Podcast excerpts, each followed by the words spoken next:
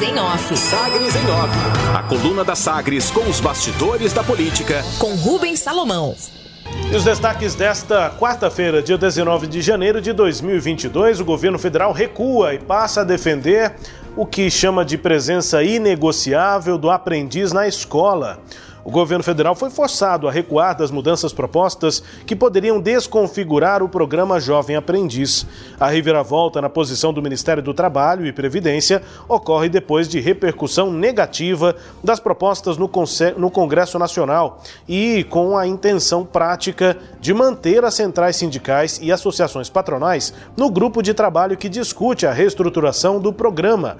Esse recuo, portanto, por conta da repercussão negativa no Congresso e também para manter manter os trabalhos no grupo de trabalho, já que havia ameaça de saída das centrais sindicais e associações patronais diante dessas propostas. De, depois da reunião de ontem, que durou todo dia, o grupo de trabalho divulgou uma nota em que afirma haver coesão para tocar a reformulação, mas com presença inegociável do aprendiz na escola. A proposta do governo era de flexibilizar até mesmo a regra que obriga o jovem a estar matriculado na escola para seguir com as atividades de formação e inserção no trabalho. Logo em seguida, o Centro de Integração Empresa-Escola afirmou que nas redes sociais que o programa Jovem Aprendiz está em risco em todo o Brasil e lançou uma campanha com a hashtag Nenhum Aprendiz a Menos. Antes da reunião desta terça, o ministro do Trabalho e Previdência, Onix Lorenzoni, divulgou um vídeo em que nega que haverá essa desvinculação entre a educação e a aprendizagem. O, a representante da Força Sindical do Grupo de Trabalho, Valclécia Trindade, aponta que a proposta do governo ainda prevê a diminuição da quantidade de cotas para a contratação do jovem aprendiz e não está claro como vai ficar a questão da aprendizagem, que pode até mesmo ser à distância. Segundo ela, eh, a intenção é bater muito pesado contra isso. Não dá para achar que estamos nesse grupo de trabalho só para homologar uma coisa que já vem pronta de cima para baixo, disse a Valclécia. Disse ela em entrevista ao jornal Estadão.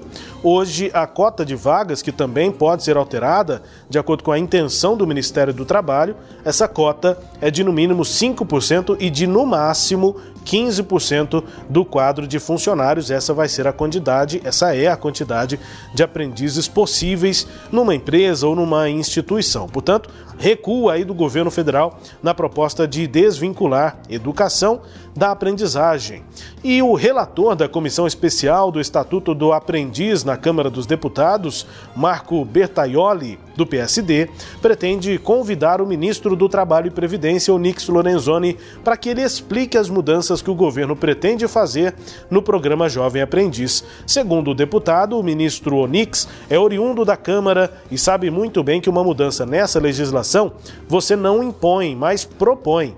Vamos ter que conversar. A primeira sessão está agendada para o dia 8 de fevereiro e faremos um convite ao ministro para ir à comissão especial abrir um diálogo sobre a modernização do jovem aprendiz, disse o deputado Betaioli. A comissão especial foi aberta pela Câmara dos Deputados em dezembro, dias antes de o governo montar o grupo de trabalho específico sobre o tema.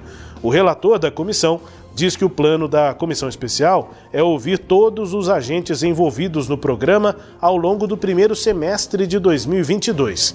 Ele descartou de antemão medidas que desfigurem o programa, como as que estavam sendo propostas, que ainda são propostas em parte pelo Ministério do Trabalho e Previdência.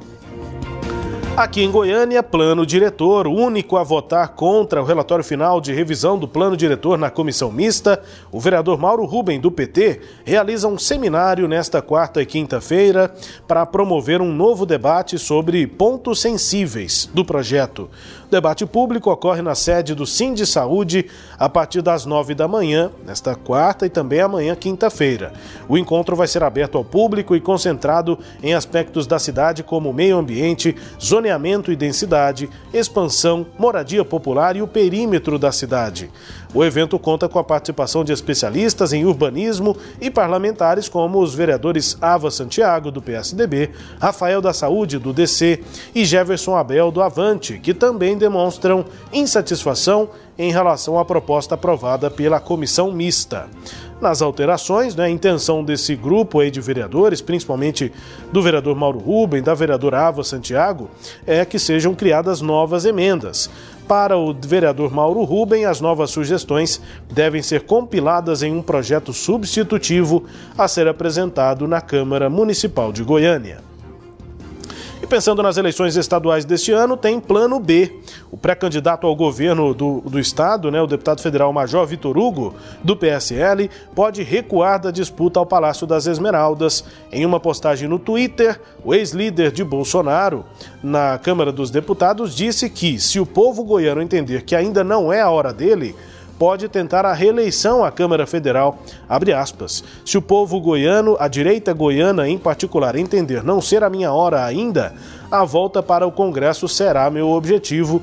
Fecha aspas, escreveu Vitor Hugo. Ele tenta viabilizar a candidatura junto ao PL para ser o nome de Bolsonaro aqui em Goiás. Só que o partido, né, a sigla da deputada federal Magda Mofato, já declarou apoio à pré-candidatura do prefeito de Aparecida de Goiânia, Gustavo Mendanha.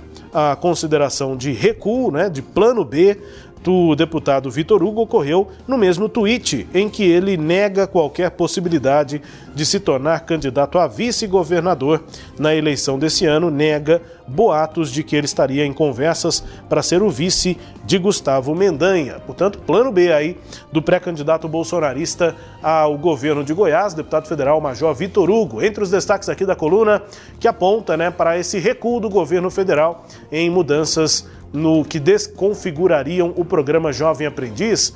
Entre as informações por aqui, com análise de Cileide Alves. Cileide. Rubens, é, ontem mesmo o governo estava dizendo, o ministro Tonix Lorenzoni, dizendo que essas informações que os, é, de que o, o programa jovem aprendiz estava sendo desfigurado e ameaçado de ser extinto era notícia falsa, né? Porque agora é fácil, né? Ou você cria uma notícia falsa ou você fala que as informações corretas que o outro passa são notícias falsas. O dia começou assim e terminou com esse recuo.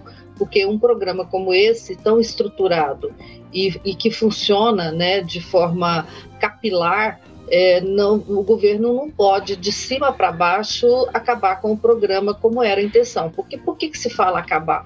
Porque ao desvincular o programa da escola, você é, mexia no cerne dele. Porque o programa visa o quê? Visa dar uma formação para aqueles jovens que estão na sala de aula, para que a, eles é, comecem uma profissão, uma carreira, mas não deixem a sala de aula, porque o futuro dele depende da continuidade dos estudos. E é, ao desvincular o programa do governo, ia criar meramente uma forma de se contratar mão de obra barata e sem formação. Né? Então, é outro programa, é bem diferente daí que se falava em extinção é, do jovem aprendiz. É, houve então esse recuo, mas me parece que ainda vai haver outras tentativas né, de mexer nesse programa que hoje funciona tão bem. Entre os destaques aqui da coluna Sagres em off, também com análise de Cileide Alves, a coluna que também é podcast. Está no Deezer, no Spotify, no SoundCloud e nos tocadores do Google e da Apple com todo o conteúdo no sagresonline.com.br. Sagres em Off. Sagres em Off. A coluna multimídia. Acompanhe ao longo do dia as atualizações no www.sagresonline.com.br. Sagres em Off.